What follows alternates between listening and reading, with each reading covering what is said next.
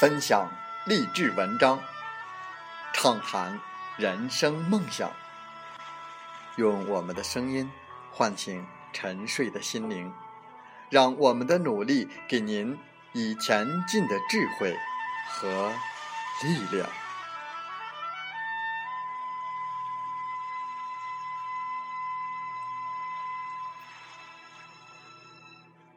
打开心门，朝向大海。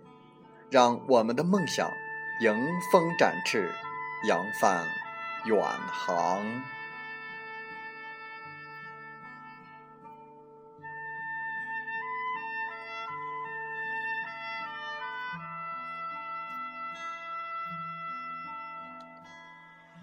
欢迎来到荔枝电台，您现在收听到的是《听海风吹》节目，我是主播吉远。邀您和我们一起听海风吹。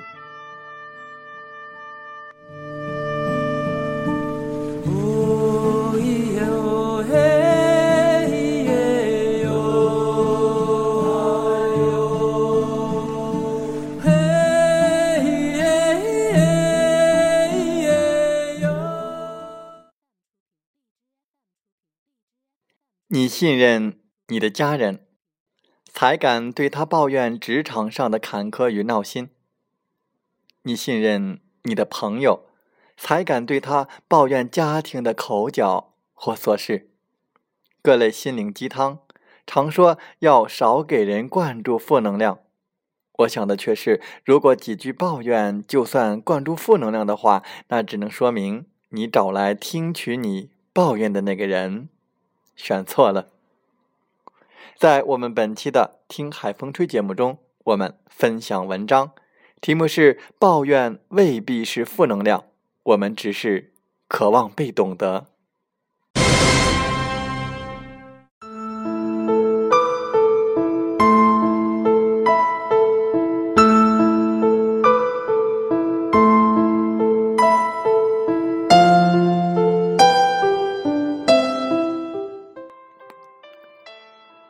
有一天，我在学生们的教学群里分享了一款手环，据说是一次心理健康活动的赠品，旨在提倡大家戴上手环之后，坚持二十一天不抱怨，就能养成基于心理学基础的不抱怨的好习惯。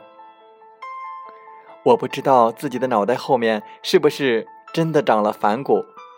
因为面对这种似乎挺有理论支撑的观点，我最先想到的问题竟然是：漫长而琐碎的生活中，坚持认同、从不抱怨，这样真的好吗？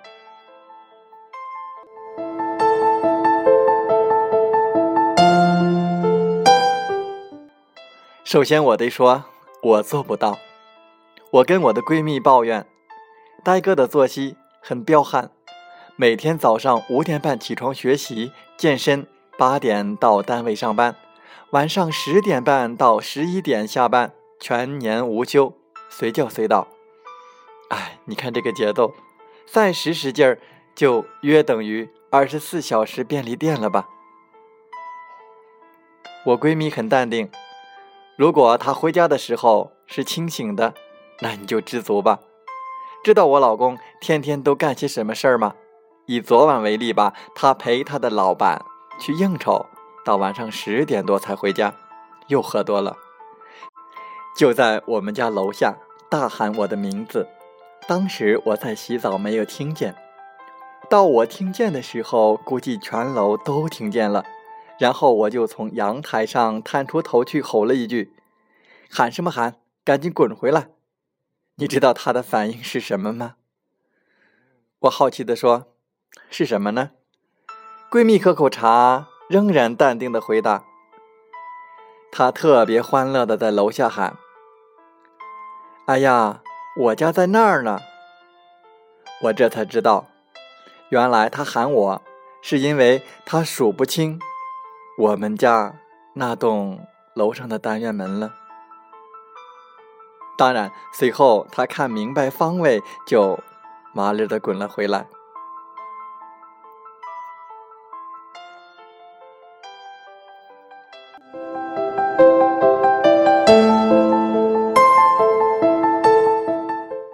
有时候，我也对呆哥抱怨，单位里交给我一项某某内容的工作很繁琐又陌生，费时费力。唉，感觉不会再爱了。呆哥却不说话，听我三百六十度翻来覆去的抱怨。听够了，他摆摆手。我看这件事儿未必是坏事。既然你必须要去做这件事儿，为什么一定要想不高兴的那部分？你应该想想你能从中获得的好处。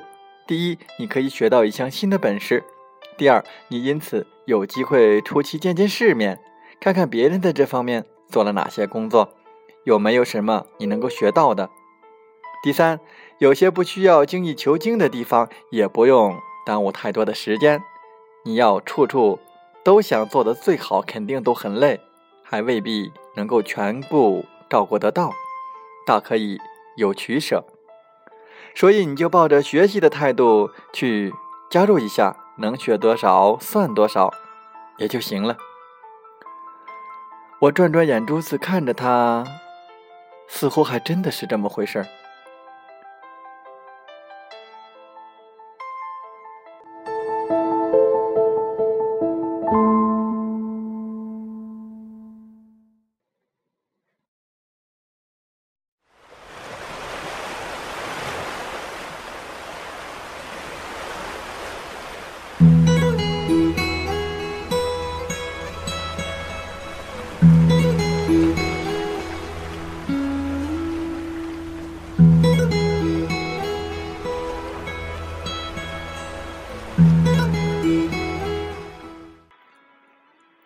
还有个朋友跟我多年不见，再见的时候，他已经从部队转业到了基层政府机关，级别是科员。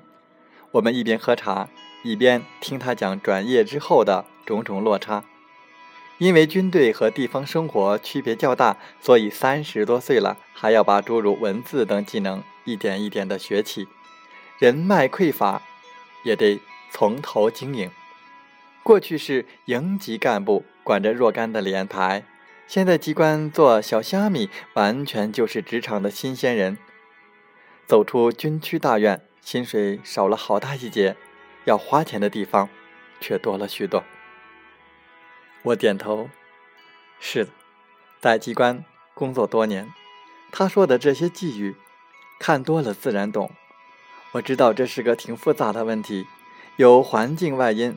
最终却还是取决于个人自身工作能力与心态调整。他的郁闷，说白了，不过就是两个字：落差。这就好像刚从象牙塔走出来的毕业生们，蜂拥着去考公，然后有人顺利考取，以为要大展宏图，结果进门之后才发现自己不过是保洁员、前台接待员。甚至村委会里一名挂着村官头衔的打字员一样，都有新人的阶段。只不过二十多岁的时候，环顾四周都是新人，也没有觉得自己多么的特殊。三十多岁，眼见着周围的同学就有事业有成，而自己还要再做新人，心里难免会那么别扭。他哀叹道。你看，咱俩同龄，你都是正科了，我还是科员，中间还隔着个副科。你这个级别，在我们那里都等于是单位一把手了，我这辈子都熬不上。我不得不告诉他，问题在于我们单位一把手是正厅级，我们那个办公大楼上一把手是正省级。研究生毕业这么多年。我在大楼上出出进进，仍然是领导们眼中新来的那个小姑娘。简单点说，就是那栋大楼上绝大多数的人都比我级别高，我业务倒是熟练了，本质上不还是个新人。他愣一下，感慨说：“也是啊，当然是。初中时候学物理，知道了一个名词，叫做参照物。”我物理学的不好，但对这个词的引申义倒是有各种体悟。比如许多事，所谓的优劣，所谓的高矮，其实就看你跟谁比，怎么去比。不错，我是个大机关里的小虾米，但我很喜欢我的单位，因为我的领导在公务上不乏严谨督促，逢生活问题。又有人性化的一面，因为我的同学不光没给我使过什么绊子，还助我良多。办公条件挺局促，食堂的午饭也不便宜，但夏天有空调，冬天有暖气，食堂的饭菜味道还不错，我知足。是因为我从来没有想过要苛刻的拿自己的短处去别人的长处过日子，不是田忌赛马，何况。田忌赛马啃书，也是为了赢呢。他沉默，却若有所思。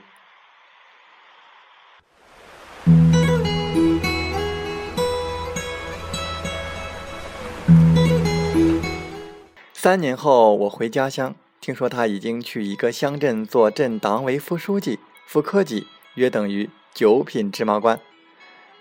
但下辖的五十二个行政村，人口约四万人，方圆一百多平方公里。同学聚会他没来，因为天干物燥，他带人上山防火去了。我留个微信进行问候。他嘿嘿的笑着答道：“其实都是份工作呗，谁还能指望着载入史册吗？”后来真想开了，机会反倒多了起来。我觉得现在这样也挺好。其实他还是会有抱怨，比如抱怨有些人本事不大，贪心不小；抱怨有些事想法挺好，落实太难。但我知道我已经不需要再去做那个治愈他的人，因为多了这些年的阅历和工作的经验，他完全懂得如何治愈自己。他需要的只是一个能听他诉说的种种不易的那个朋友。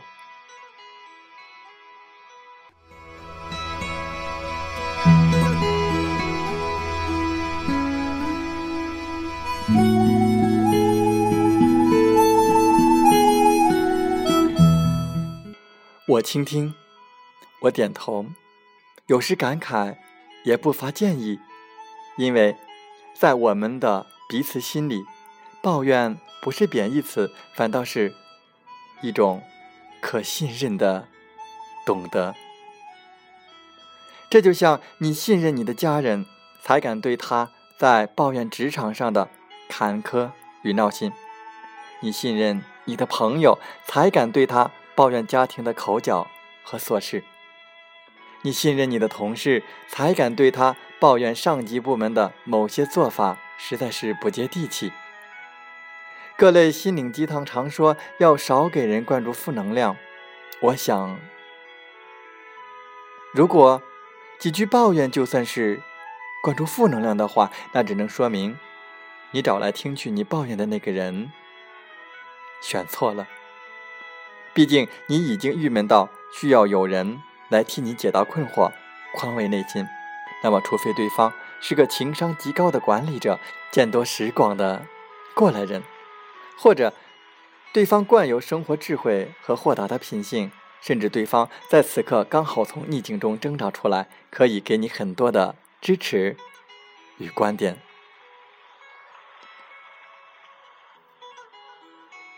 当然，这一切都要建立在适度的抱怨或者是善于自省的基础之上。如果你偏偏的就是那种丝毫看不见阳光，眼睛只能看见苦楚，甚至觉得全世界都对不起你，那可能连心灵鸡汤都不待见你，就更别指望有人能带着日复一日的温暖和鼓励来听取你的抱怨了。所以在不苛求自己，也不苛求他人的基础上，适当的保留一点抱怨，那是你作为一个凡人的权利，也未尝不是信任所带来的温情。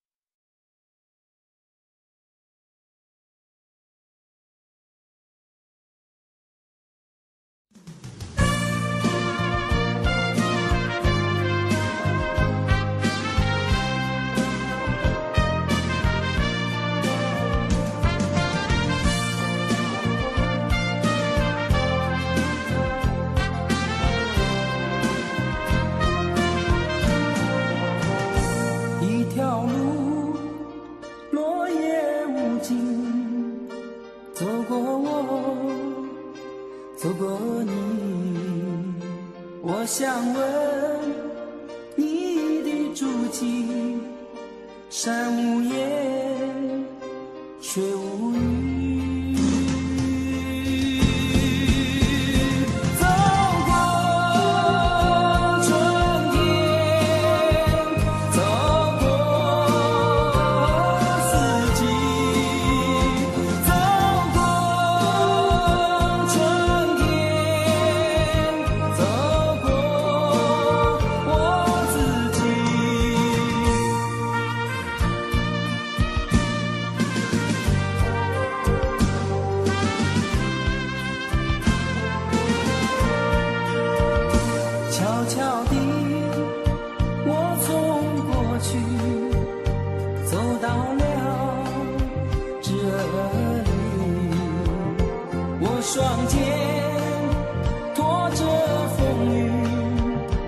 想知道我的目的。